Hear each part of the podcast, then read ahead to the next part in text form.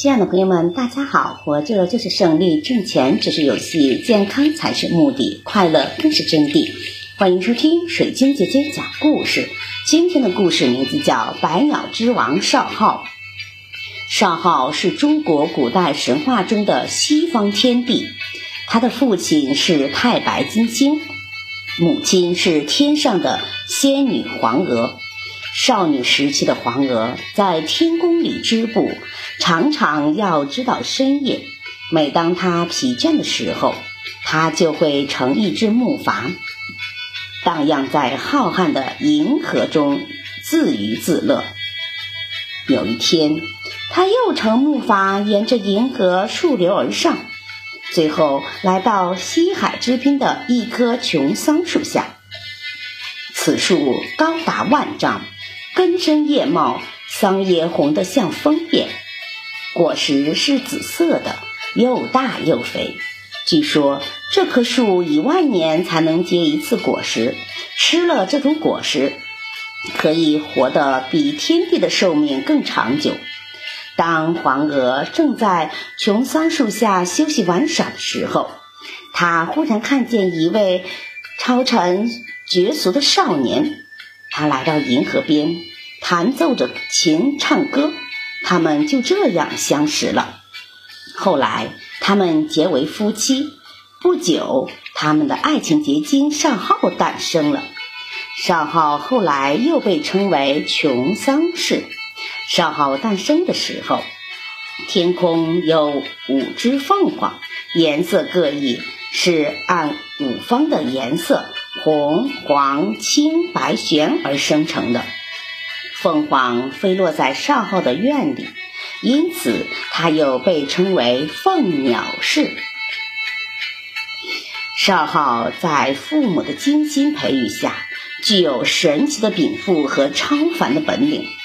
少昊长大以后，成为本氏族的首领，后又成为整个东夷部落的首领。一开始，他以玄鸟作为本部落的图腾，但后来他在琼桑及部落联盟首领位置时，有凤鸟飞来，他心中大喜，于是改以凤鸟为族神，崇拜凤鸟图腾。不久，少昊迁都曲阜，并让所管辖的部落以鸟为名。有凤鸟氏、玄鸟氏、青鸟氏等，共二十四个氏族，形成一个庞大的以凤鸟为图腾的完整的氏族部落社会。他先在东海之滨建立一个国家，而且建立了一套奇异的制度。少昊建立的这个国家，臣僚百官都是各种各样的鸟，可以说是一个地地道道的鸟的王国。官员的分工则根据鸟类的特点来进行的。凤凰总管百鸟，燕子、伯劳、鹰雀、锦鸡分别掌管一年四季的天时。燕子掌管春天，伯劳掌管夏天，鹰雀掌管秋天，锦鸡掌管冬天。除此之外，他又派了五种鸟来掌管国家日常政事，伯姑孝顺，于是委派他掌管教育；鸷鸟性情凶悍，叫他掌管军事；不顾心地平衡，叫他掌管建筑营造；鹰鸟威严，叫他掌管法律和刑法；斑鸠活泼善变，叫他掌管言论。另外有九种护鸟，掌管农业上的耕种和收获，使人民不至于淫逸放荡。五种野鸡分别掌管木工、漆工、陶工、染工、皮工等五种工种。一句话，各种各样的鸟都鸟尽其才，各司其职，协调活动。在这鸟的王国里。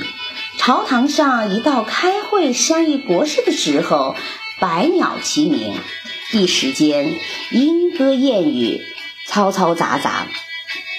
而百鸟之王少昊就坐在朝堂中央，根据祝鸟的汇报来论功行赏、论过刑罚，一切都显得那么井井有条。百鸟无不感激少昊的慈爱和德政，无不佩服少昊的智慧和才华。每个人都有自己独特的天赋，只要努力，就会有一番成就的。少昊能够将百鸟像人一样管理的井井有条，让他们各司其职，所以少昊也被称为百鸟之王。鸟王国开会的时候，百鸟齐鸣，一定很动听吧？感谢收听，再见。